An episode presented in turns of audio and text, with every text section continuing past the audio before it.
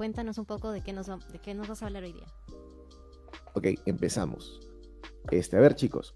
Eh, primero, chicos, chicas y chiques. Para todos, todos y todes. Estamos totalmente. Como tiene que ser, como tiene que ser.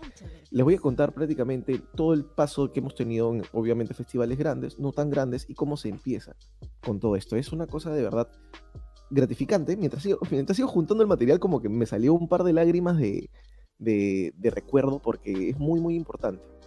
Eh, y es muy bonito recordar todo, lo, todo el paso que, que se ha hecho y hasta dónde y estamos donde estamos y el por qué estamos ahí.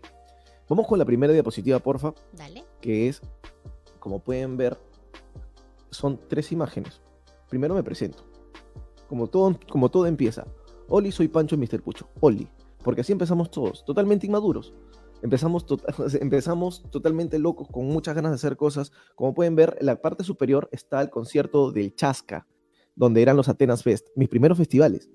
Abajo puedes ver arte en las calles, a la mano izquierda. Y a la derecha era, la, era un festival en la poesía de las rocas.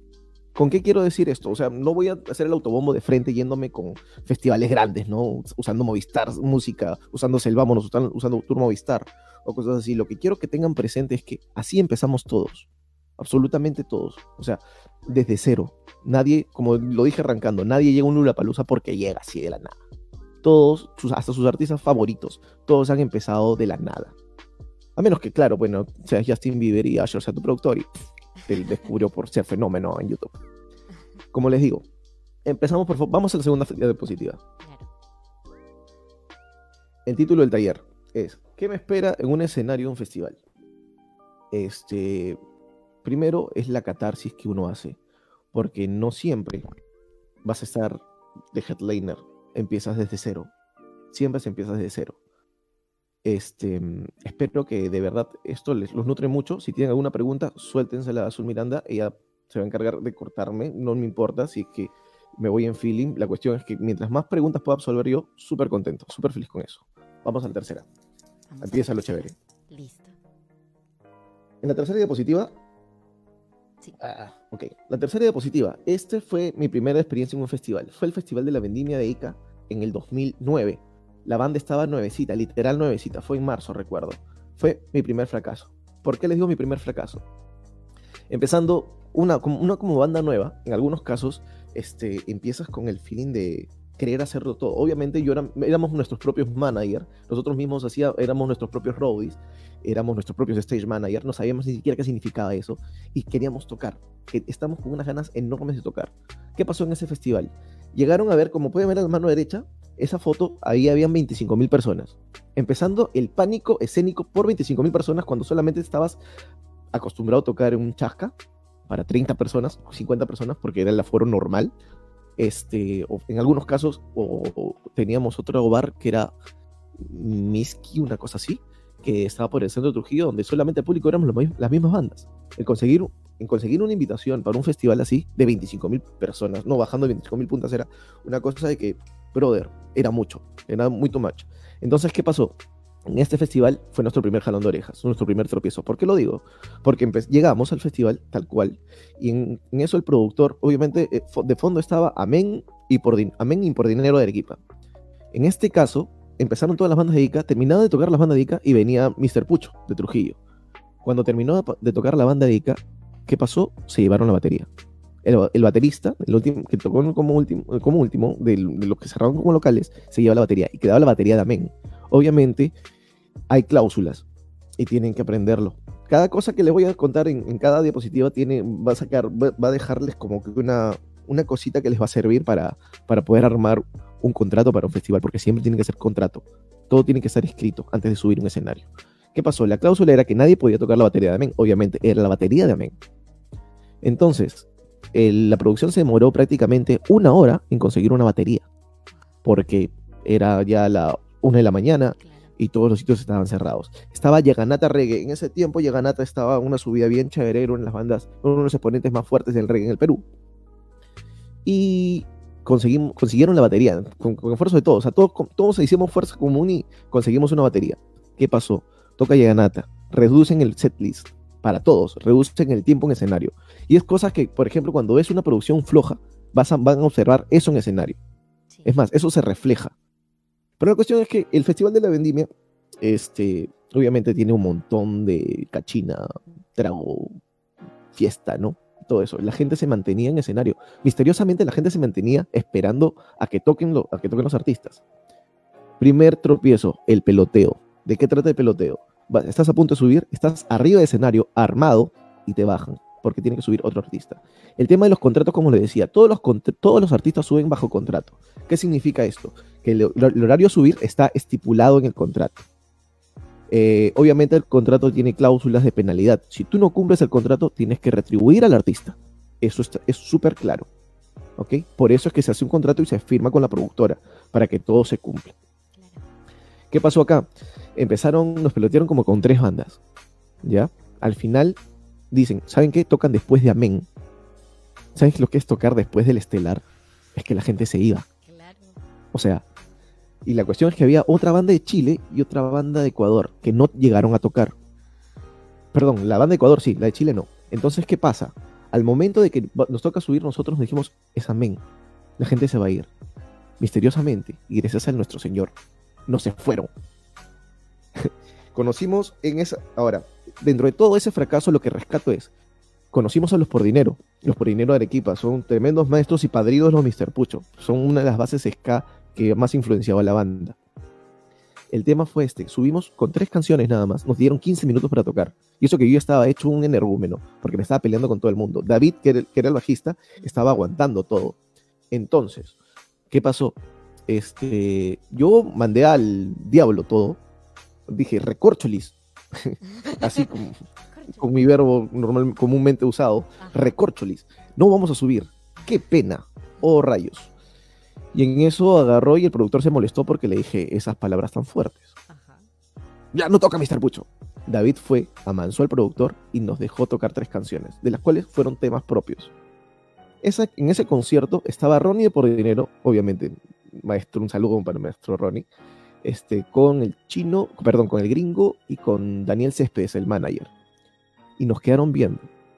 Lo que yo rescato fue el contacto ahí, porque por dinero se demoró un año en encontrarnos y nos estaban buscando. Y se fueron hasta Trujillo a veranear, tan solo para ver a Mr. Pucho, para hablar con nosotros. Y fue una cosa que, por ejemplo, a mí me llenó de emoción un montón porque son mis ídolos y ahora son mis patas, son mis padrinos y mis patas. Pero eso es lo que yo rescato de ese festival. Subimos con tres canciones propias. Ni siquiera fuimos, subimos a tocar covers. Y fue chévere, porque, o sea, la gente no se fue. Obviamente la gente estaba borracha, pero la gente no se fue. Y pegó y empató con nosotros y fluyó. Esa es mi primera experiencia en un festival. Obviamente fracaso, pero los fracasos se aprenden. Vamos a la siguiente diapositiva. Ese fue nuestro, okay, nuestro primer internacional. El concierto con nuestro primer internacional, que fue Hombre G. Ese concierto fue Zen Mar de Copas y Hombre G, obviamente cerrando, Mr. Pucho como telonero abriendo. Recuerdo que cuando empezamos con todo esto fue, fue súper y mágico, porque me acuerdo que estábamos tocando en Pizarro, un bar que se llama Pizarro Bar, por, bueno, en Pizarro obviamente antes de Tributo, donde el ex, era ex tributo, ahora Wauki, lo que se llama el local. No había nadie, solamente fueron los mozos. Y nos habían llamado para tocar. Nos habían pagado 30 nuevos soles. y recuerdo eso con mucha gracia porque así se empieza. Así empezamos. Y la cuestión era que ser, era ser necio. Muy aparte del bolo significativo, el cual se repartía entre nueve personas, que somos los Mr. Pucho, imagínate, 30 soles entre nueve. Este, sí, sí. Este, ese día nos dan la noticia de, chicos, conseguimos el concierto de Hombre G. Le abren a Hombre G. Y dije, brother, qué mágico es esto. O sea, vamos a abrir a una de las bandas más importantes del rock en español a nivel mundial. O sea, son, son arquitectos del rock en español a nivel mundial. Entonces vienen las cosas, empiezan las cosas. Llegamos, obviamente estos, estos festivales, cuando eres telonero, obviamente tú eres el último que va a probar sonido porque tú vas a abrir. Y ahí es donde de verdad aprendimos una cosa. Tres cosas básicas.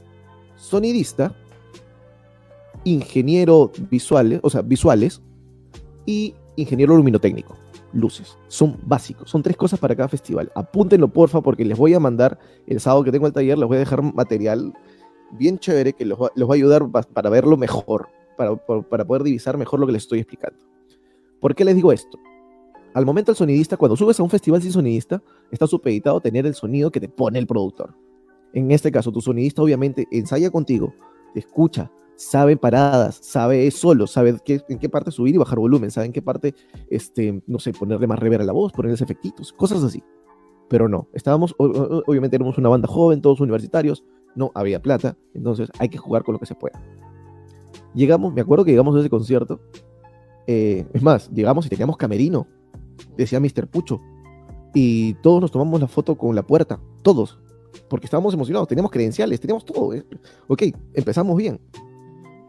Terminamos el, bueno, em, terminamos de, darle vuelta al catering y todo, la producción nos trató hermoso, y ok, toca tocar. Cuando en eso, este, ahí conocí al tío Alejandro Arrascurrenaga, que era roadie y stage manager de Jovan, de Jovan Tomasevich, de Zen. Entonces empezamos, ¿no? Perfecto. Fue el primer contacto con el tío, el tío Alejandro, porque el tío Alejandro forma parte importante de la diapositiva que viene, pero bueno, vamos ahí. Eh, el tío Alejandro nos vio, y lo chévere es que cada concierto que tú vas, generas un impacto, y eso sí tienen que tenerlo súper claro. Tienen que, su show tiene que estar armado de pies a cabeza. Más adelante voy a hablar de lo que es, lo que es el cronómetro en escenario pero es, tiene que estar su show armado de pieza a cabeza. Si vas a comentar o hacer un chiste, tiene que ser súper pensado, porque hablas cualquier improperio y tú no sabes a quién vas a ofender. Eso es súper, súper mentalizado. Eso es más, para los vocalistas, ¿no? Porque somos, el, somos eh, prácticamente el canal, el nexo entre el público y la banda. Somos los que transmitimos. La banda también ayuda un montón, no digo que no, pero nosotros tenemos una labor importante porque nosotros tenemos el micrófono para hablar. Y si hablamos cualquier cosa, cualquier pachotada, la prensa, créeme, que te saca la mugre. Te saca literalmente la mugre. Bueno, seguimos. Viene el concierto y el tema es que no tienes ingeniero de sonido. Entonces tu sonidista es el que te dio la productora. Tenga en cuenta que tu primera canción no va a sonar o va a sonar mal. Si es que normalmente en estos conciertos tú vas de telonero, te dan siete, seis temas, cinco temas, pero bueno, cuando, cuando empiezas es así. Agarra y el sonidista, la primera canción no la sintió bien. Seguimos tocando. La segunda canción ya estaba todo parejo, voces y todo seguíamos tocando y íbamos a la canción 6 y estábamos terminando, nos despedimos. En eso el tío Alejandro sube, conversando con la productora, y nos dicen, tóquense dos más.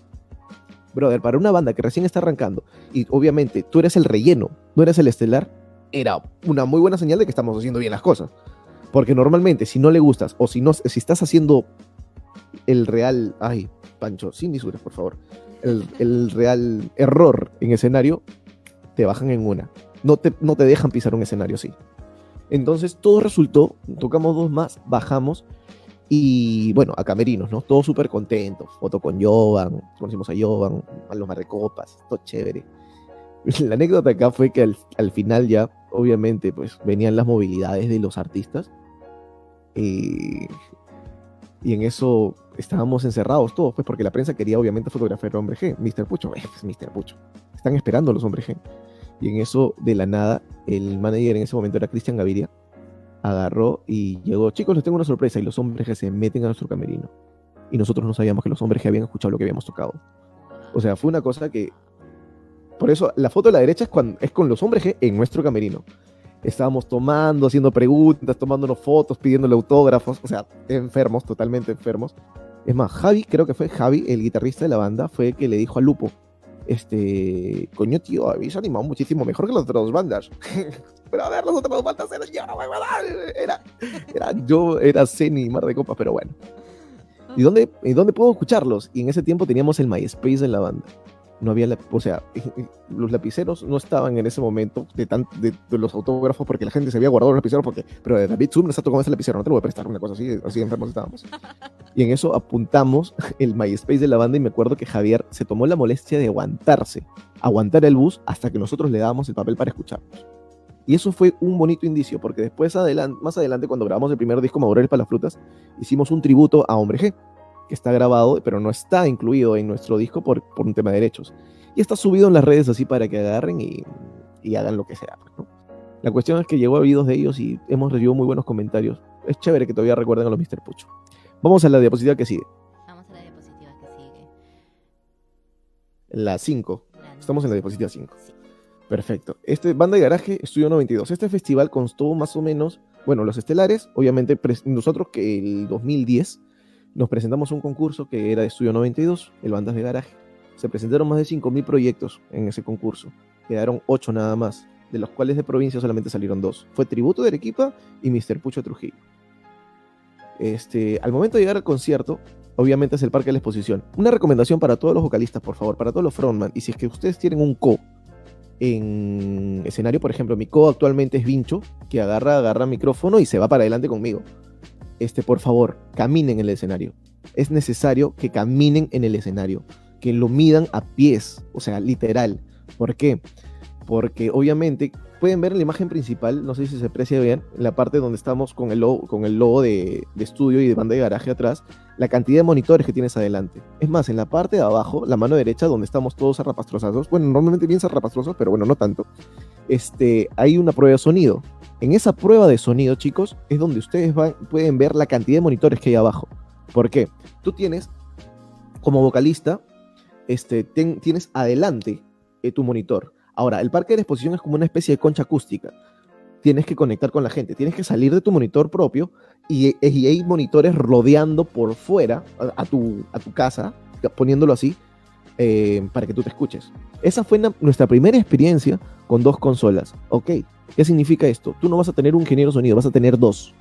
Uno que maneje el, en la consola de exterior, su sonido exterior, te maneje tu PA, que también voy a dar en el taller del sábado voy a darles instrucciones, información sobre el PA, que es el Public Address eh, System, que es sobre el sonido externo. Eso es una parte más técnica, ¿no? Que para, para que sus ingenieros de sonido tengan en cuenta. Y lo otro es tu ingeniero de sonido interno, el que te va a ayudar con, con sonido para que tú mismo te escuches, ¿no? Por ejemplo, en el caso de Mr. Pucho, que somos nueve almas en el escenario, ¿qué nos pide Fabián? Fabián es el baterista. Fabián te pide mi voz, todos, me todos piden mi voz para poder guiarnos, bajo, Fabián pide bajo y pide vientos, un poquito de vientos. Cri pide bajo y mi voz.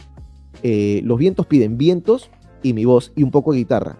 Y Lupo también me pide mi voz y bajo. Y obviamente yo lo que pido normalmente son este, guitarra, vientos un poco para agarrar el feeling, para no perderme en feeling, y batería. Ahora, hay un tema, porfa lo que tienen que ver esto es, dependiendo su microfonía, normalmente yo sí sugiero, por favor, que tengan sus propios micrófonos. Si eres, si eres cantante, ten tu propio micro, porque es indispensable eso. Ahora con coronavirus más todavía, ¿ok? Porque, porque los fluidos se comparten, uno por coronita, porque tarde o temprano vamos a regresar, pero vamos a tener que regresar como se debe a los conciertos. Segundo, este, tu micrófono lo conoces extremadamente y tu sonidista también lo conoce. Por ejemplo, me han pasado casos donde sonidistas no sabían ecualizar un Sennheiser. Y es una cosa de locos porque este, el Sennheiser de por sí tiene mucha ganancia. Esto sí es un, corte técnico. Tiene demasiada ganancia y al final lo que hace es, acoplar todo. Lo que tienen que tener en cuenta ustedes, por favor, en un concierto, en este tipo de conciertos es em, que si vas a pedir sonido interno, que no sea too much, porque vas a buscar el acople. Por ejemplo, me pasa en algunos casos cuando no trabajo con mi sonidista, en que estoy con Cri y yo obviamente me muevo un montón en escenario. Me paro al costado de Cri y de la nada bajo el micrófono y ¡pum! acople. Eso es lo que se tiene que, obviamente, que suprimir. Otra cosa, ya casi todos los eventos, por no decir todos, trabajan con consolas digitales, se memoriza eso. Y por favor, siempre, siempre pídanle al productor la marca de consola que van a usar porque eso es imprescindible. Porque, o sea, obviamente tienes a tu sonidista, pero tu sonidista no, no ha trabajado con todas las marcas, pues, ¿no?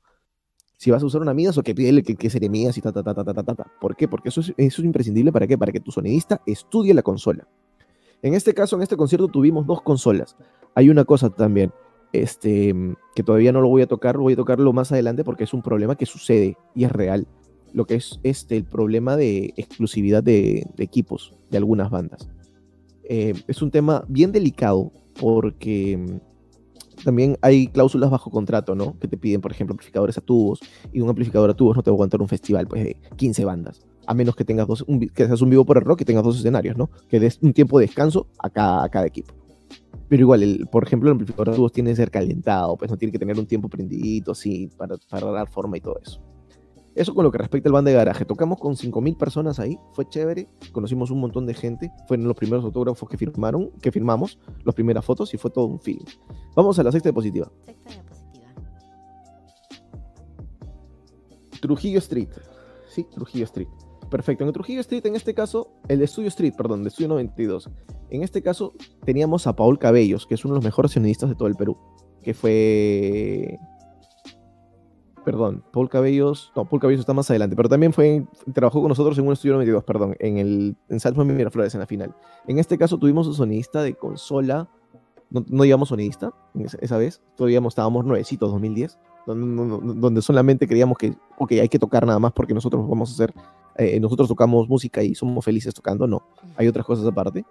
Y fue una cosa que habían como que 3.000 personas. Fue muy chévere, tocamos con Lívido, ¿sabes? ¿Cuál es el tema acá?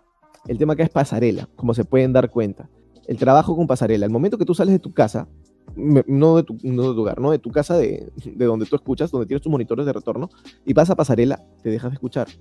El tema de dejarse escuchar es que tienes que tener un montón de cuidado si eres vocalista, obviamente. ¿Por qué? Porque te supeditas al, al rebote. Ya en algunos casos el rebote te puede perder en la armonía y tu banda puede estar tocando un tempo, o sea, puede estar en, un fraseo y tú estás en la segunda parte, ¿no? Una cosa así. Y puede pasar. Y se han dado casos. Porfa, tengan bastante cuidado. Si vamos a usar es bacán, porque el es otro mundo. Pero en este caso, si te vas a mover así en pasarelas, tienes que tener mucho cuidado. Vamos a la séptima diapositiva. La séptima positiva fue nuestro, eh, nuestro segundo Movistar por Rock, el 2010. El Movistar por Rock era el tour donde ahí tocamos con Pedro Suárez, no sé quién, no sé cuánto, La Mente, que fue. El show de La Mente es impecable. Si pueden buscar shows de La Mente en YouTube, es muy chévere porque manejan visuales, mucho, mucho visuales. Manejan, este, obviamente, el, el ingeniero sonido es un capazo, porque como es, tiene un toque de dancehall les da un reverb natural a la voz cuando tiene que entrar el reverb y ahí, pum, regresan a las voces normales. Aparte de que tienen, trabajan también con un montón de este mm, un montón de show escénico. Los dos, Nico y Richie, se complementan un montón. Son muy chéveres, son muy buenas personas y su show es bien, bien, bien armado. Como pueden ver la segunda foto en la parte de abajo, eh, estoy reflejado yo en la pantalla porque obviamente no sabíamos, no, usábamos visuales, pero es necesario el uso visual. ¿Por qué? Porque eso de ahí impacta en, obviamente, ofreces tu logo, ofreces tu marca y la gente va a decir, ah, ok, Mr. Pucho. Que lo vean grandote, por favor. Es más, si pueden, ahorita, por ejemplo, se usa bastante el After Effects. No sé si hay otra técnica que se use actualmente, pero el After Effects te ayuda mucho al momento de poder posicionar tu marca. Pones tu logo, pones unos efectos chéveres y, y le das como GIF, ¿no? Que dé vuelta, que dé vuelta, que dé vuelta. Por ejemplo, un tema que sí lo toco, lo quería tocar era Mar de Copas. Sus, visuales son bien feos. Sí, son bien feos. es que es una, es una, son nubes y dice Mar de Copas nada más. Pero por ejemplo, los visuales que tuvimos en el Tour Movistar con Guida Lion, que fue en After Effects, fue muy, muy, muy chévere. Porque era una cosa muy pausada. Ahora, o sea, muy eh, eh, estaba bien hecho. No, sabía cómo explicarlo porque no soy diseñador, pero estaba muy bien hecho y era bien llamativo. Eso tienen que tener bastante cuidado porque al final es tu producto que estás ofreciendo. Otra cosita, en lo que respecta a visuales. Eh, la mente, como lo había puesto de ejemplo, la mente usa mucho la comunicación en los colores fuertes, en este caso imágenes diversas, y eso acompaña bastante su música. Pero, por ejemplo, también cuando vi a los no sé quién y no sé cuántos, vi que estaban, cuando tocamos con ellos en ese Sport Rock, vi que usan videoclips y es muy chévere. ¿Por qué? Porque ese es el seguimiento. Si llevas el, videoclip y te llevas la, banda tocando en vivo su videoclip, es otra experiencia muy, muy, muy baja. Por eso es imprescindible también el, señor de visuales. Si vas a poner un video que corra, perfecto. Pero tiene que haber alguien encargado en visuales para poder mover eso, porque obviamente vas a tener un momento de concierto que vas a tener que hablar. Y para que no sea tanto, para poder crear el diálogo entre la, entre la gente y el artista, porque es imprescindible romper la cuarta pared. Es muy imprescindible eh, para poder transmitir y poder llegar y calar en la gente y que tu producto se venda. Obviamente, ¿no? Claro que sí. Vamos a la diapositiva 8. Claro, de hecho, Majo, Castro acá nos cuenta, nos dice, el ingeniero de sonido trabaja bastante con el ingeniero de pantalla. Eh, eso es bastante cierto, ¿cierto? Sí, sí, claro, porque obviamente, este, empezando teniendo este, lo básico que es que y es religioso, toda banda tiene que subir con un setlist impreso, otro, otro, el setlist también obviamente lo tienen los ingenieros de sonido, el ingeniero, y el ingeniero de pantalla, o el ingeniero visual en este caso, para poder manejar tus videos mientras tú estás tocando. Es muy importante eso, ¿por qué? Porque ponte, por ejemplo, yo cuando en Mr. Pucho empezamos, el setlist se me ocurría a mí en escenario, que era la peor tontería y se vea súper antiprofesional voltear en pleno escenario y decir, este, toca Paco Camisón, este, toca Rebeca. No, se ve horrible Sí, sí. Es más, eso es, eh, sí, es una cosa que te frustra bastante y te hace quedar bien, bien, bien, no profesional. O sea, puedes, puedes ser el músico más, este, más, más virtuoso del mundo y puedes tener la mejor merca en sí para ofrecer. Pero si tú, si, si tú, ¿cómo te digo? Si, si visualmente no te estás vendiendo bien, bueno.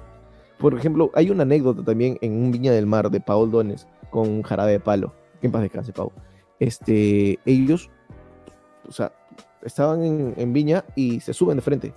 O sea, no había un, no había, fue creo que en el 98 o 97, no recuerdo bien el año, pero sí fue hace bastantes años, que agarraron y se metieron de frente al escenario a conectar así, tum, tum, tum, tum, tum, y se mandaron con Viña, también que es un jarabe de palo, pues, ¿no? O sea, ya teniendo un tiempo, teniendo, con todo, con todo lo que tenían logrado, como que se iba, ¿no? Claro. Se iba. A ver, vamos a la diapositiva 8, que toca. A Gonguan y Cafres. Perfecto. Acá en Gonguan y Cafres fue hace como que 5 o 6 años, en Huanchaco. Estamos todavía, no, fue 2011, 2012. Sí, sí, sí, más tiempo.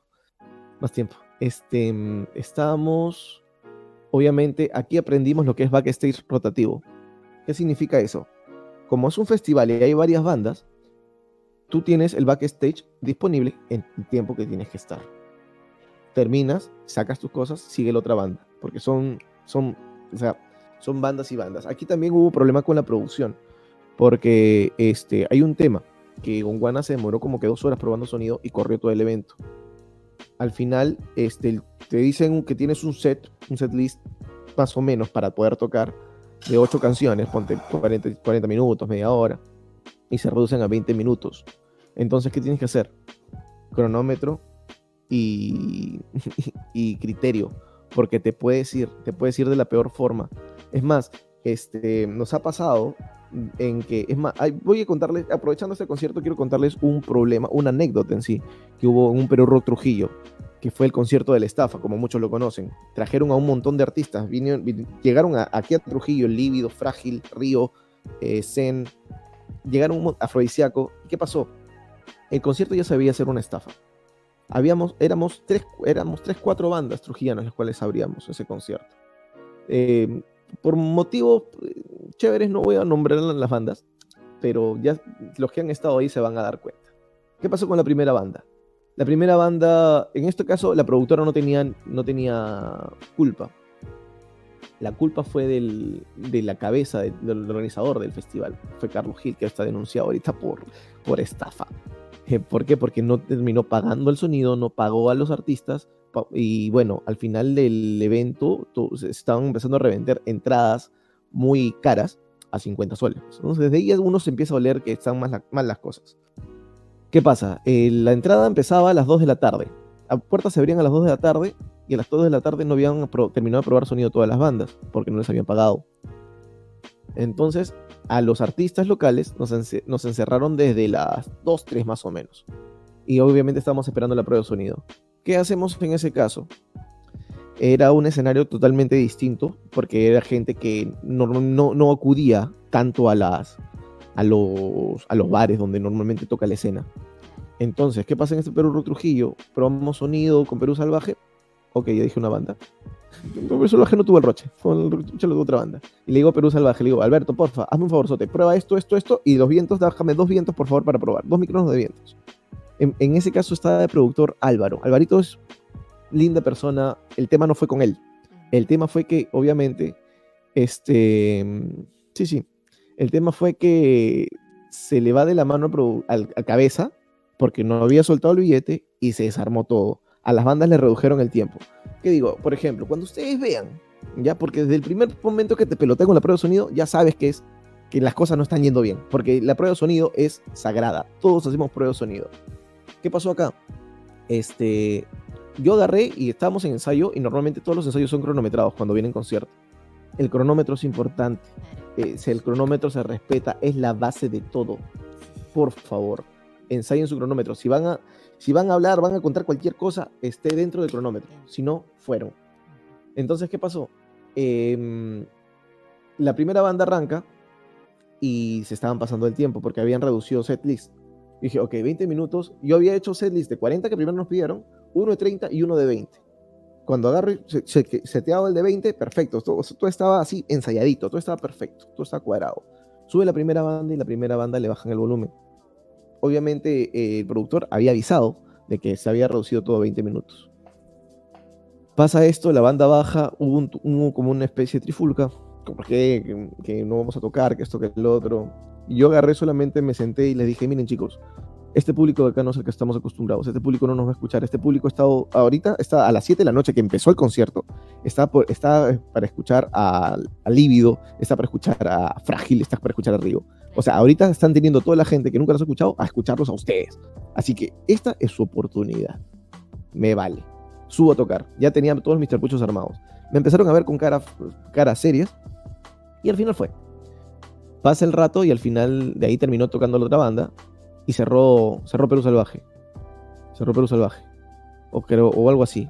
La cuestión es que las cuatro bandas trujillanas terminamos tocando. De ahí salió un comunicado, el cual yo estaba muy borracho ese día y no me desperté para poder, para poder estar en el comunicado. Y aparte también me llamó prensa para dar declaraciones. Yo estaba privado porque tocamos en un festival chévere y la gente respondió bien. Ese fue el primer contacto que tuve digamos, con, que se masificó lo de, lo de Trujillo. O sea, Trujillo ese día se enteró que tenía cuatro bandas locales que estaban abriendo conciertos, con todos los impedimentos. Terminó tocando Frágil, tocó Río, eh, iba a subir a Floriciaco, pero ya tuvo hubo tumulto, entonces se canceló todo. Eh, todavía lo están buscando el señor. Tiene unas cuantas demandas. Pero lo que sí tienen que tener en cuenta es cronometrar sus conciertos. Y todo, todo tiene que ser por escrito, con cláusulas de penalidad, porque es necesario porque en caso te pase una de esas cosas, tienes que reclamar. Ahora, si en este caso si era un concierto de estafa, pues no, no había mucho que ganar, pero hay productoras las cuales sí se les va de la mano y tienes que ajustarlas por ahí. Vamos con la siguiente diapositiva. Vamos con la siguiente diapositiva. Siguiente diapositiva fue Lima Ska Festival. Lima Ska Festival tocamos en Lima. Obviamente, como pueden ver, era la discoteca Mangos, que más no me equivoco. Era un segundo nivel. Lo bueno es que tenemos todo, teníamos todo ahí. Eran como 15 bandas, eran tres internacionales, una de Colombia, una de Chile, otra de Ecuador, y el resto éramos bandas peruanas. Fue muy chévere, fue muy paja. Obviamente tienes a Raúl Max en el sonido y teníamos nuestro propio sonidista también que habíamos llevado en ese tiempo, que ahora nuestro productor del segundo disco, es Jorge Alayo, maestrazo. Todo se maneja bien cuando, o sea, la cuestión es, el tipo de escenario depende mucho tu movimiento. Estábamos muy supeditados ahí, estábamos muy chiquitos, todo estaba muy chiquito, muy reducido, pero todo se mueve de acuerdo a lo, ensayado, obviamente. En ese concierto tuve una de que Crino, no, ¿quién fue? Suricata, en ese tiempo está de bajista. No se mide bien y le mete un cabezazo a la guitarra Cree y la guitarra Cree desafina mal. Pero desafina mal. Fue un concierto muy bonito. Hicimos cosas no ensayadas, por ejemplo, eh, meter a Wincho de Barrio Calavera a cantar una canción con nosotros. Participó em, el chino Chris de Pato Carlos de Chile en una canción con nosotros tocando batería, pues, ¿no? Claro, eso sí tiene que estar ensayado, pero obviamente Lima es otro público totalmente distinto a Trujillo. Es más, lo que sí tengan en cuenta, Trujillo es más difícil que Lima. El público más, más, más difícil lo tiene Trujillo, porque conectar con un público trujillano es, no es que sea, no es que sea parco, ¿no? Sino es que es, es difícil de ganarse, es bien difícil de ganarse. Vamos con la que sigue. Vamos con la que sigue. Ok. Festival Tropical 1, Invasión Tropical 1 y 2. Em, en este festival, la primera eh, fuimos segundos y ahí vinieron las bandas de Lima. En la primera tocamos con La Mente, si más no me equivoco, y con. Ay, con Inédita. En este caso todo fluyó. Pequeño problema técnico que tuvieron los de La Mente, porque sí, como digo, La Mente trabaja diferente. Trabaja. Obviamente, cuando tú trabajas con gente de Lima, este, ves, ves el nivel de. El nivel de de, ¿cómo te digo?, de producción, con lo, que, con lo cual ellos están acostumbrados. Y obviamente quieres que te traten como, quieres, o sea, deseas que te traten bien y tienes que tratar de la misma manera. Cuando llegó a la mente empezó a jalar cables, porque fue una cosa de que habían cosas que faltaban. Habían cosas que faltaban. Eso es importante en el rider técnico. Hay dos palabras claves acá. Uno es rider técnico y otro es contra rider. El rider técnico tiene que tener estipulado todo lo que vas a necesitar en escenario. Y todo sí, exagerando. O sea, eso le entregas a tu productor o entregas al, jefe de sonido que está a cargo, ¿no? aquí, por ejemplo, los que me gusta, con, los cuales me gusta trabajar mucho cuando es concierto festival, es con Diestra. Diestra tiene un, diestra es súper completo. Y cuando son conciertos un poco más chicos, es el tío Edwin Ceballos, es un maestrazo. Edwin Ceballos. Y también trabajo con DJ Studio también, que también ya nos conoce de tiempo, pues, ¿no? Es más, el, el, el que nos hace sonido, en nuestro ingeniero de sonido, trabaja en DJ Studio. Y son, digamos que son, para mí, mis preferidos. Si tienen otro por ahí todavía, o alguien quiere presentarse, yo contento en conocerlo. Bueno, ¿qué pasó? En el Festival Invasión Tropical este, pasó ese incidente primero con la mente. Al final la mente logró solucionar todo. Pero hay un tema que obviamente no se respetó el stage plot y tuvieron que demorar bastante en subir. ¿Por qué? Porque tienes que... Ah, verdad, ese concierto también lo cerró los Mirlos. Todo se cuadra, o sea, todo está ya programado, todo está conectado, no vas a subir a improvisar. Y obviamente necesitas el, la distribución de escenario bien hecha porque a eso se debe tu show.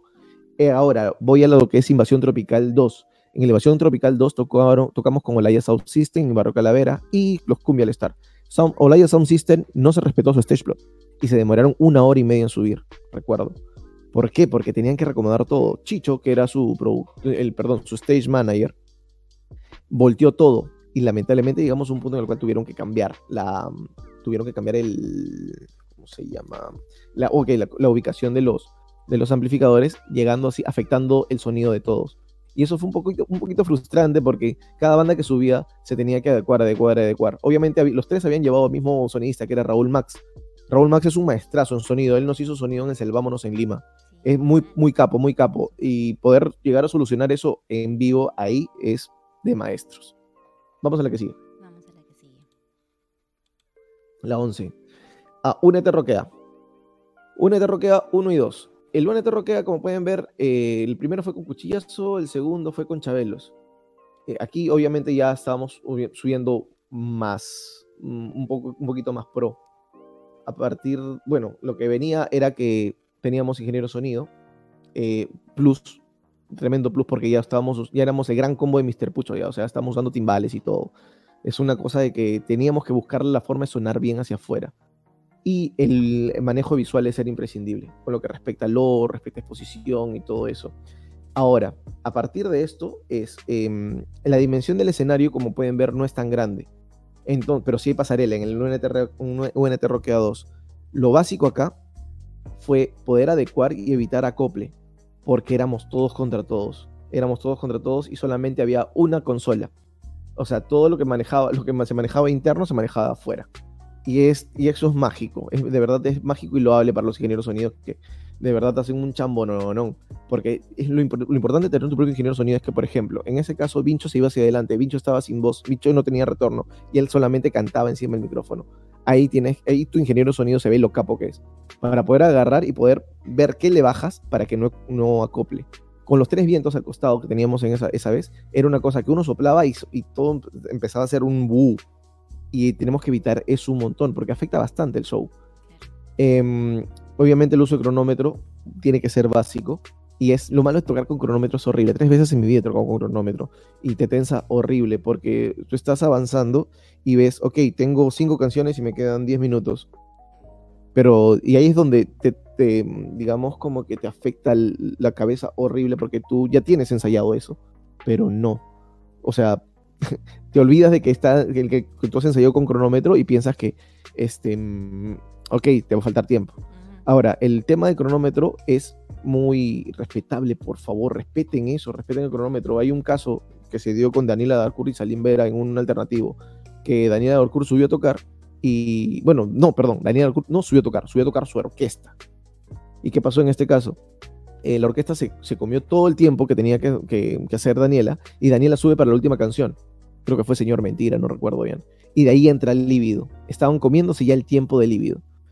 Ahora, no defiendo a Salima, eh, ni tampoco lo aplaudo. Salim Vera, eh, por, porque dicen que he tenido reacciones violentas y todo eso, pero Salim Vera en todos los conciertos, desde que yo tengo uso razón, que he tocado cinco veces con Libido, la única vez que no rompió algo fue cuando hizo el Studio Street, porque fue acústico. Eh, Salim siempre rompe algo, siempre tiene que romper algo. Es más, siempre, no hay forma de que Salim no rompa nada en escenario. Y es parte de su show, es parte de su performance. hay una falta de respeto grande, porque para que un artista llegue tarde y no pida disculpas y de frente se mande con la canción, como que no es y encima este, tengan cuidado con el cronómetro. porque en caso de festivales, si te dan un cronómetro, ahí está estipulado también, está controlado lo que es este, como te digo, tu tiempo para la foto. O sea, no sé si a alguien le ha pasado, ok, por favor, pónganse gente para la foto final, que ya nos vamos. Ok, está dentro de tu cronómetro. Si vas a hacer la foto, o sea, tómate un minuto o dos minutos de tu cronómetro para que te saquen una foto. Porque si agarras y la haces, si, haces el set con 40 minutos clavados y te quedas sin nada, o sea, ya está entrando automáticamente la, el otro equipo de, de la banda que sigue para poder reacomodar todo. Y eso es una falta de respeto también porque estás tomando tiempo que no te corresponde. Vamos al que sigue. 12. Bueno, ya estamos terminando. Eh, viene Selvámonos. El Festival Selvámonos fue un. En realidad fue un modo showcase, porque estábamos aplicando para ir a tocar el Selvámonos en Osapampa. Y de, de mil, mil propuestas fue, quedamos seis, creo, cinco. No recuerdo bien. Esa vez tocamos con Celso Piña, mientras estaba vivo el maestro. Un showzazo. Villa Cariño de Chile, había puro galáctico en ese concierto, puro galáctico, muy rico. Eh, como pueden ver, ahí estamos trabajando también con sonidista. El, stage manager, por favor, tienen que, eh, ahora en su vocabulario tienen que escuchar, no, no es mi plomo, la palabra plomo es despectiva, no se usa. Ok, tienes stage manager, tienes roadie, tienes sonidista, tienes ingeniero sonido, tienes tu, ingeniero de, de, luces, tienes, eh, y, tienes tu, brother, tu ingeniero de visuales. Por favor, como tienen que llamarse. ¿Sí? En el Selvámonos, obviamente trabajando con visuales, Salva, Selvámonos obviamente trabajó, ellos trabajaron los visuales, los dejaron perfecto. Y el trabajo en sonido, el, como es, fue en el festival de, en el festival, el festival está por el centro de Lima, si más no equivoco. Y la cuestión es que el lugar alberga 5.000 personas. el PA para ese, para ese tipo de festival no es tan, o sea, no, no se debe, no, no, como no es un campo abierto, fue mucho más manejable. Y en el caso del sonido fue muy chévere. El tema acá del Selvámonos es al modo concurso, a lo que iba con banda de garaje. La palabra concurso le cambia un montón de, un montón de sentido al, concierto. ¿Por qué? Porque generas otro estrés y el manejo de emociones en ese caso es bien, bien, bien feo. Em, lo que sí recomendaría es, em, no sé, yo normalmente hago ejercicio, pero por favor no se metan nada, no tomen, no, no, no jueguen con sustancias antes de tocar, porque de la nada puedes estar, tu, banda puede estar tocando pan rock y terminas haciendo una balada de Marco. Siguiente diapositiva. Sí, ha pasado, ha pasado, ha pasado. Ha pasado. Festival descabellado. Este festival ha sido grandote. Como pueden ver, ya manejamos visuales. Teníamos dos, dos sonidistas, en este caso Jorge Alayo en el PA, en mi, mi sonista afuera. Mi sonista adentro fue Alonso, si más no me equivoco. Él trabaja con Jovan, trabaja con Mar de Copas, es un maestrazo es tremendo maestro. No, sé si de copas, pero bueno, lo he visto, lo he visto en varios conciertos. En este caso, como te digo, el stage plot fue básico. En algunos casos se maneja vientos atrás. Mr. Puchos, en, hasta hace tres años, manejaba los vientos hacia adelante. Es imprescindible colocar la ubicación de cada músico. Ahora que tenemos timbales, puedes usar plataformas. En algunos casos, hay conciertos que usan dos baterías. O sea, vas a ver baterías rotativas por el tema que, te dije en la, que les dije en la vendimia, ¿no? De que el uso exclusivo de cada, de cada instrumento, a menos que sean fabulosos Kylax, ¿no? Que tocas con dos baterías en vivo, ¿no? Tienen primera y segunda batería, ya muy marcianos, pero válido. En este caso, el, em, lo que quiero rescatar del descabellado es, el, obviamente, fue, es, fue el concierto donde más tenso me, me, me, me puse, porque fue lo que les había comentado hace un rato. Tienes cinco canciones y tienes 14, 13 minutos para hacerlas y tú dices, no entra. No, así te, rayas, no entra. Y te, y, te empieza a, afectar horrible el cronómetro. Es bien, bien feo. Normalmente las pruebas de sonido en estos casos se hacen un día antes o, bueno, las bandas que veníamos de afuera los Chapilas de Arequipa y Mr. Pucho Trujillo. Pero vamos bien tempranito en la mañana. Obviamente, por favor, su seteo. No se olviden de pedir las marcas de las consolas para que sus ingenieros de sonido estén atentos a eso. Y es súper básico. El concierto fue transmitido por Estudio 92, hubo bastante gente, muy chévere, estaba turismo, un montón de bandas, una cosa de locos. Vamos con la 14. Rock para el norte. En este caso no llevamos nada. Fuimos nosotros, no llevamos sonidista, no llevamos luces, no llevamos visuales. Eh, ahí fallamos con las visuales. Fallamos con los visuales horrible. Porque dijimos, ok, vamos a tocar de día. No vamos a necesitar, mentira, sí se necesita visuales. Con lo que respecta a sonidistas y stage manager, ¿por qué no llevamos nada? Porque estaba el gran Andrés Basigalupo, que es, es stage manager de Amen, y todo el equipo de roadies ahí arriba de escenario, o sea, tenía todo, yo tenía todo, es más, en mi stage plot eh, me pusieron de cariño, porque con, con, el Papas nos tenemos, nos tenemos un montón de aprecio, el Papas me puso dos micrófonos, uno delante del teclado y otro solamente para cantar hacia afuera, y es muy chévere, ¿Por qué? Porque al final tienes un montón de libertad para moverte en escenario. Debe, y es muy... Sí, aparte, aparte que obviamente en controles estaba el señor Paul Cabellos, pues, ¿no? Y adentro nuestro, tenemos otro sonidista aparte, el cual nos monitoreó perfecto. en las dimensiones de ese, de ese escenario también era, no, no iba a haber acople ni de a balas, porque era bien grande, era bien grande el escenario y Cajamarca se portó muy hermoso. Es extraño Cajamarca. Es más, ahí la, foto de la izquierda donde estoy firmando autógrafo solamente le he puesto para tirarme la pana. Pero de verdad, Cajamarca como escena es muy chévere. Como pueden ver las dimensiones en sí, recuerden lo que les había dicho. Porfa, caminen en el escenario. Todo, camínense todo el escenario, hasta por atrás del baterista. Y es más, por favor, para los bateristas, si su golpe es muy fuerte, de preferencia carguen todos sus chivas. Porque, mm, es más, una es que tu golpe sea fuerte y tu bombo se corra. Eso lo tiene que manejar la producción y tienes que dejarlo estipulado en tu, en tu radiador técnico. Porque, por ejemplo, Fabián sí tiene, una, tiene patada de burro para el bombo. Y sí tengo el problema con él, de que su bombo se corre. Eso tiene que ver, la forma o su, road, o su tiene que encargarse de ver que toda la batería está en su sitio. Segundo, lleven platillos. No te ponen platillos en Lima. A menos que quieras tocar con los platillos que hay, ¿no? Y no hay, no hay ningún problema porque, bueno, pero para diferenciar los sonidos, por ejemplo, cada, cada banda tiene su, su, propia, su propia marca en lo que respecta a percusiones. Pongo, vuelvo a poner de ejemplo la mente. El set de platillos que tienen ellos es muy monstruo. Y tercero, este, con respecto a, mm, al luminotécnico. Luminotécnico no era porque estaba, como pueden ver, era de día, a la hora que tocamos. Pero en lo que es el show de noche, sí es una cosa brava. Cuando tienes dos pantallas a par a los costados, es una cosa que las luces se aprecian muy bien cuando toca chapar cámara. Cuando toca, toca que, bueno, la cámara chapa, el, chapa la banda. Vamos con el 15. Ok, el 15 fue la trilogía del rock.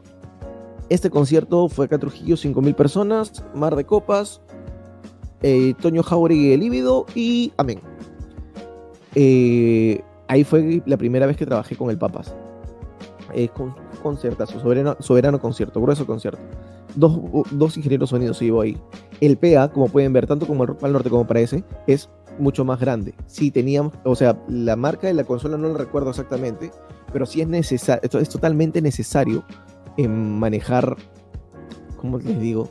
Eh, o sea, tener las chivas de acuerdo al, ¿no? Por ejemplo, eh, tu amplificador de tal marca tendría que tener a CRI para que me pueda hablar de amplificadores, tu, de tu Ampeg debajo. Sí, porque en realidad yo me quedo con mi teclado y me quedo con mis micrófonos. Este, la posición de los vientos, en ese tiempo usábamos a los vientos adelante, fue muy chévere el nivel, eh, para evitar el nivel de acople. Eh, ahí fue donde aprendí a, a, que el ingeniero sonido debe saber cómo ecualizar un Sennheiser depende mucho de la marca. Si usas Shure, si usas, AKG, depende mucho de la marca para la localización. Pero con el, el Sennheiser es caprichoso porque tiene demasiada ganancia. Em, eso sí, por favor, si tienen este tipo de festivales, lleven fotógrafo. Necesitan documentarlo. Esa documentación es importante. ¿Por qué? Porque, como les voy a hablar en el otro taller de un press kit, bueno, no me corresponde, pero sí lo dejo como tip el press kit es necesario porque eso les queda para aplicación a festivales. Y, tienes, y cada vez que vas a aplicar a festivales, con tu press kit tú lo presentas y que está documentado todo lo que has hecho durante todo el año. obviamente, el, press kit se, actualiza cada seis meses o un año. ¿sí? Y es necesario eso. Les voy a dar también el press kit de la banda el, día sábado para que lo tengan como, como un ejemplo. Todas las notas, todo, guárdenlo, guárdenlo, guárdenlo, documentenlo. Porque eso les va a servir un montón en lo que respecta, bueno, que lo que respecta a postulaciones a festivales. Y la última diapositiva, la 16. Esta fue el Tour Movistar Música. Y, ah, y el Año Nuevo con los Rabanes. En el Año Nuevo con los Rabanes trabajamos con Diestra, que me parece uno de los mejores sonidos en Trujillo eh, para, para un, evento de esa magnitud. Em, en calidad de sonido, en calidad de, de chivas, es un maestrazo, de verdad en eh, un escenario grande, tiene escenarios grandes. Cuando maneja, te manejas en escenario grande es mucho más fácil trabajar el acople. A, diferencia, por ejemplo, del Movistar, En Movistar no era tan grande el escenario, pero había otra tensión, de que esa era una transmisión en vivo. Ok, lo que tú estabas tocando pasaba por tele. te cambia toda la presión. Y obviamente ahí llevar, el, ingeniero luminotécnico tiene que jugar un papel muy, muy, muy importante. obviamente todo te va a servir. Todos los conciertos te sirven, todas las imágenes te sirven y son sumamente importantes para qué? Para más adelante tenerlo documentado y ver a dónde postulas. Las, presiones, obviamente, bueno, yo soy un manojo de nervios, soy un paranoico. Siempre me pasa lo mismo antes de subir a tocar. Y gracias a Dios me sigue pasando porque no quiero perder eso. Nunca, nunca, nunca, nunca. Pero es importante que todo se documente, desde que llegas al concierto hasta que terminas el concierto. Bueno chicos, espero les haya servido. El sábado va a haber el taller, así que mm, ahí voy a traer, voy a traer ejemplos bonitos. ¿Preguntas? Sí, antes de hacer la última pregunta que tenemos del público, eh, recordarles de nuevo a todos que el sábado tenemos el taller con Pancho a las 4 y 30 pm. Eh.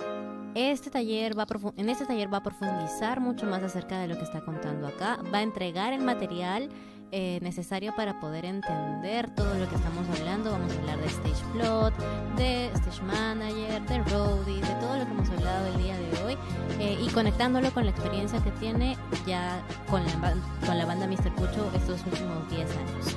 Entonces, la pregunta que tenemos es de Arturo Vigo. Dice, Pancho, ¿puedes hablar de la transición de trabajar solos en el proyecto a empezar a trabajar con un manager? Claro, por ejemplo, el manager es importante, es pieza clave. ¿Por qué? Porque una vez me invitaron al Selvámonos, pero como ponente la charla, justo cae con tu pregunta, la charla se llama Habla con mi manager. En la mesa estaba Camilo Riveros, que en ese tiempo era manager de Cuchillazo, estaba Raquel Rodríguez, que ha trabajado manager de Pelo Madueño, estaba el, el manager de Dengue, Dengue, Dengue en Europa, y estaba... Ay, sí me olvido. Bueno, eh, el, maestro era el cabeza de, gestión cultural del Festival del Charco en España. Miguel Richo, creo que se llama. No recuerdo bien. La cuestión, yo estaba como artista, porque yo no era manager. Pero la charla fue tan paja porque ellos me preguntan, y Pancho, ¿tú alguna vez has sido manager? Obviamente, todos hemos sido managers. Todos cuando empieza nuestro proyecto nosotros mismos lo manejamos. Nosotros mismos hacemos las gráficas, gráficas bien feas. Nosotros hacemos, generamos nuestro propio contenido y es así. Ahora, ¿para qué es necesario el manager? Porque el manager tiene otra perspectiva del negocio. Obviamente nosotros tenemos que nutrirnos de eso, tenemos que saber de industria si queremos crecer en esto. Es más, todo lo que he aprendido, eh, bueno, me he basado solamente en lo que es este escenario de festivales, pero las cosas que he aprendido, por ejemplo, eh, ah, ¿qué puede ser? ruedas de negocio, plataformas digitales, distribuidor digital y todo eso, se lo, debo, se lo debí un montón a mi manager. Y es otra cosa, y la manager te da la perspectiva desde público, es la más objetiva de todas. Por ejemplo, yo tengo que, no, no, mi cerebro no daba no daba, terminé colapsado un tiempo y yo decía, no puedo manejar a la banda y tener chamba al mismo tiempo. Es más, el mismo, el maestro Cizarulo, bajista de los fabulosos Kylax, un tiempo fue manager y fue músico de la banda. Y son, son las cosas más estresantes del mundo, porque tú tienes que subir totalmente despejado a escenario y tienes toda la presión de, ¿está bien esto? ¿Está bien el otro? Es más, yo la sigo teniendo ya porque soy paranoico, yo soy hipocondriaco, pero ya baja porque tienes un manager y todo está hablado, todo está ahí. O sea, yo soy, soy, soy hipocondriaco con eso. Obviamente el manager tiene la capacidad de, o sea, que se ve mejor. O sea, tú no te puedes acercar a un productor y decir, oye, ¿sabes qué? Tengo la mejor banda del mundo, pe. Es la mía. Mm, no, no cuadra, ¿no? No cuadra. Entonces el manager se encarga de eso. Para eso es el manager. Aparte de que si solamente se dedica a management o también a booking, son otros dos mundos distintos. En el Perú normalmente se hace management y booking, en otros, en otros países no está contemplado eso porque eh, se presta para cosas que no son como lavado de dinero, jaja.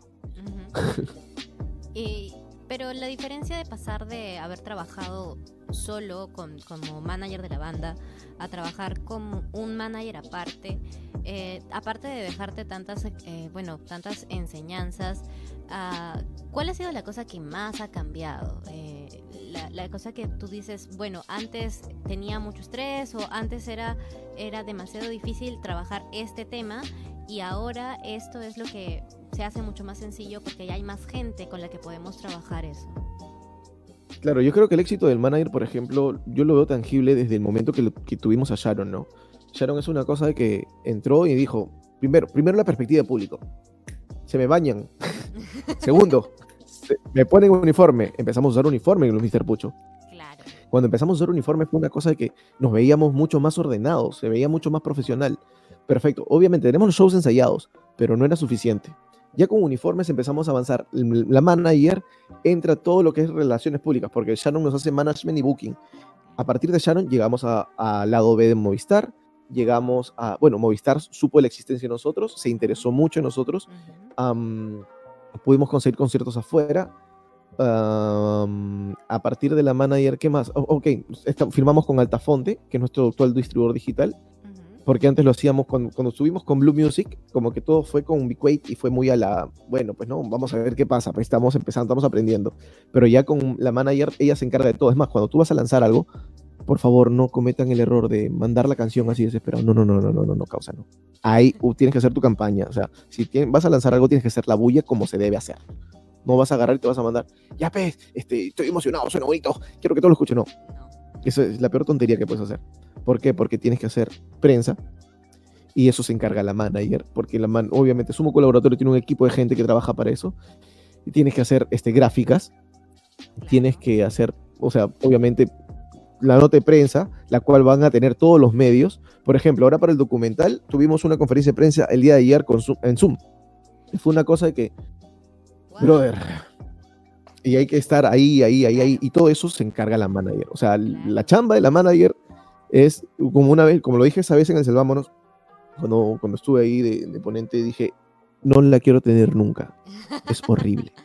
Bueno, ahorita que acabas de mencionar lo del documental, me gustaría que comentemos un poquito más acerca de eso.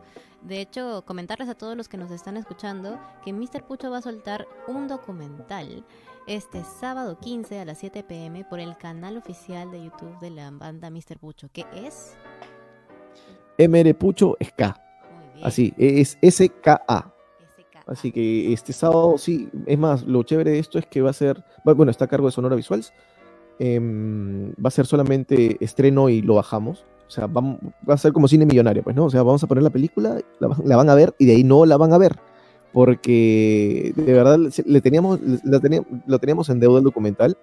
Em, es poco más de 40 minutos, una hora aproximadamente, lo que dura. Hay cosas muy chéveres. Es más, contamos cómo la banda ha ido avanzando de, desde sus inicios, cuando, cuando hemos querido bajar los brazos. Hay invitados muy chéveres. Ahí está hecho uno recomendable, sale Charlie Punk, sale... ay, bueno, pues sale gente, sale un montón de gente. Sale, hay cameos bien chéveres, hay cameos muy, muy chéveres. y bueno, sí, o sea, se va a estrenar este sábado a las 7 de la noche, ya está el link ahí para que leen la campanita, se suscriban y les avisen. Eh, como les repito, este solamente va a, ser, va a ser estreno. Sí, sí, sí, va a estar ahí nada más, termina termina el en vivo, se va a transmitir en vivo y se va a bajar el documental, puesto que vamos a, bueno, eh, Daniel y Silvana tienen la, tienen la iniciativa y se está postulando festivales. Por ende, no podemos dejarlo colgado. Pero después de la postulación de festivales, el documental va a regresar para quedarse. Claro, por supuesto que sí. Tenemos una pregunta de Jessie Lu. Eh, ¿En qué festival internacional te gustaría tocar con los Mr. Pucho? Uy, Lula Palusa, Vive Latino en México, a Cosquín Rock en Chile, bueno, perdón, Cosquín Rock en Argentina, Viña del Mar en Chile. Tengo varios, tengo varios. Es más, eh, festivales en Europa son otra locura.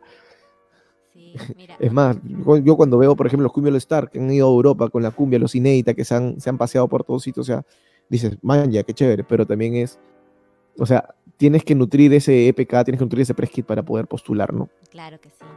Eh, y una última pregunta de Luis Jiménez. Pancho, ¿con qué banda nacional te gustaría tener una colaboración?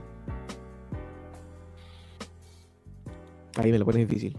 Uy. Tengo varias en realidad. Tengo varias bandas en realidad. Ya, a ver, unas es más, tengo. Ya, bacán. Obviamente con la mente. La mente, claro. Con la mente. Viene. Ay, Qué difícil. Viene la mente, sí, sí, sí, sí. Viene Charlie de Diazepam también, gran amigo. Y viene mi hermano Edson, no recomendable. No recomendable, genial. Ahí tienes tres, tres tres bandas que la verdad... Sí, sí, sería paja tener, tener un fit con ellos. Son muy geniales esas bandas. Bueno, Pancho, muchísimas gracias por estar hoy día en esta conferencia. Una vez más, mm, hay que recordarle a la gente que este sábado pueden estar en el taller que va a dictar Pancho. Lo va a dictar a las 4 y 30 de la tarde. Para mayor información tienen que eh, eh, enviar un mensaje a Soneto a esta página o la pueden enviar, enviar un mensaje también por DM a este en Instagram o entrar a la sonetoproductora.com, que es la página de Soneto. Asimismo, también pueden pedir eh, información acerca de todo esto al número. A ver, déjame ver un segundo para encontrar el número. El número de al 978 729 224. Ahí pueden pedir toda la información acerca de los talleres que están dictando todos los conferencistas de este primer seminario Artistas sin Fronteras. Muchísimas gracias Pancho por estar acá. ¿Algo, un último saludo que quisieras dar? ¿Cómo te podemos encontrar en las redes sociales a ti y a la banda? Bueno, este, primero agradecerles a Soneto, a Ani, a ti, a Sun Miranda, a toda la gente, y es más, eh, sigan enganchados porque vienen ponentes muy, muy, muy chéveres. Em, y bueno, a mí me pueden encontrar bueno, no, que me encuentren, como sea, pero que me encuentren a la banda, es lo más importante. Arroba mn.pucho, por todos los lados, en Facebook mn.pucho Perú, en Spotify, búsquenos, por favor, escúchenos. Spotify, Deezer, iTunes, Apple Music, Google Play, Amazon.